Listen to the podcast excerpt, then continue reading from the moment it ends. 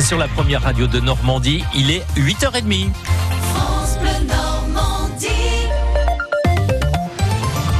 Vos infos avec Didier Charpin. L'heure de la synthèse, près de trois mois après le lancement du grand débat. Édouard Philippe présente ce lundi le bilan de cette immense consultation sur Internet, mais également dans des réunions publiques avec de nombreuses propositions sur la fiscalité. Alors Emmanuel Macron annoncera dans quelques jours ou quelques semaines quelques décisions concrètes censées répondre à la crise exprimée par les Gilets jaunes. Certains d'entre eux ont leur avis sur les mesures qui pourraient, estiment-ils, répondre à leurs revendications. Une augmentation de tous les salaires ou une baisse des charges patronales, rien que pour ça, pour les revenus. Après, arrêter toutes les augmentations. Le DF, par exemple, ou euh, l'essence. Le RIC, qui nous autorise notre référendum d'initiative citoyenne, qu'on puisse enfin voter nos lois et qu'on soit en vraie démocratie, parce que là, bah, il fait un peu ce qu'il veut. Hein. C'est pas normal qu'on puisse pas dire à quelqu'un, bah, tu fais pas le job, donc tu t'en vas, en fait. Là, non, faut attendre 5 ans. Pour moi, l'ISF, ça peut être bien que ce soit, que ce soit enlevé, mais euh, ils ont supprimé l'ISF pour que ce soit réinvesti en France mais on n'a aucun contrôle de ce qui dit que ça a été réinvesti et pour le moment on n'a on aucun contrôle là-dessus. Il faut avoir un minimum de regard sur que être sûr que l'argent qu'ils récupèrent, que ce soit réellement réinvesti en France et pour les salariés entre autres les propositions après le grand débat attendu donc en fin de matinée à Paris. Un millier de personnes et surtout des jeunes rassemblés dans la marche blanche organisée hier à Cherbourg, une semaine après le drame familial qui a endeuillé la ville.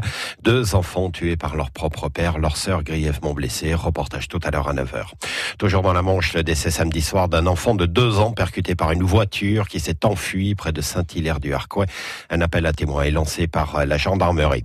Dans l'Orne, le décès d'un motard de 50 deux ans après une sortie de route hier après-midi euh, sur l'axe qui relie euh, Argentan à Putange. Des mesures pour les enfants des familles en difficulté. Pour leur permettre de ne plus suivre les cours avec le ventre vide, deux mesures concrètes vont concerner la restauration scolaire et ce, au nom de la lutte contre la pauvreté, Guillaume Gaven. D'abord donc la cantine à 1 euro pour les familles les plus défavorisées. Il existe déjà une tarification sociale dans certaines communes. La nouveauté, c'est sa généralisation. Jusqu'à 10 000 communes pourraient être concernées, dit-on dans l'entourage de la secrétaire d'État. Souvent des communes rurales qui n'ont pas les moyens de financer une telle tarification. L'État s'engage à verser une aide de 2 euros pour payer un repas qui coûte en moyenne 4,50 euros. La mise en place est prévue d'ici la fin du mois. L'autre mesure, ce sont les petits déjeuners gratuits pour les écoles maternelles et élémentaires des REP et REP+.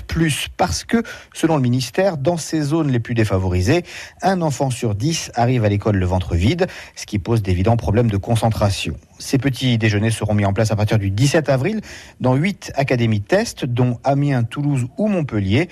Leur généralisation est prévue à la rentrée prochaine. Guillaume Gaven pour France Bleu. En sport, fin de série pour le PSG qui avait gagné tous ses matchs à domicile depuis le début de la saison en Ligue 1. 2-2 hier pour les Parisiens face à Strasbourg. Le stade Malherbe est à nouveau relégable, 19e après sa défaite 2-0 samedi soir à Nîmes. Ce soir, comme tous les lundis, Allô Malherbe à partir de 18h10.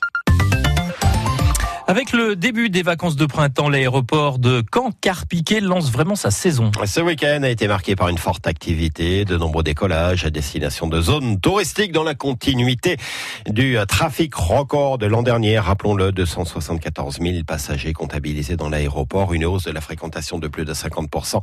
Cet aéroport de Caen-Carpiquet en mode trafic soutenu au moment du début des vacances. C'est notre plus de l'info ce matin. Il est signé Marcela Robin. Les passagers forment une longue file d'attente devant le guichet d'enregistrement. Nice, Marseille, Londres, Pau, Bastia, les vols s'enchaînent. Pour Antoine, être proche de l'aéroport de Cancarpiquet, c'est une chance. On a une heure et demie de la Corse, du coup, euh, ça nous fait beaucoup plus proche. C'est vrai que s'il fallait qu'on prenne la voiture et ensuite le bateau, euh, ça nous faisait, je sais pas, 10-12 heures de voyage au moins.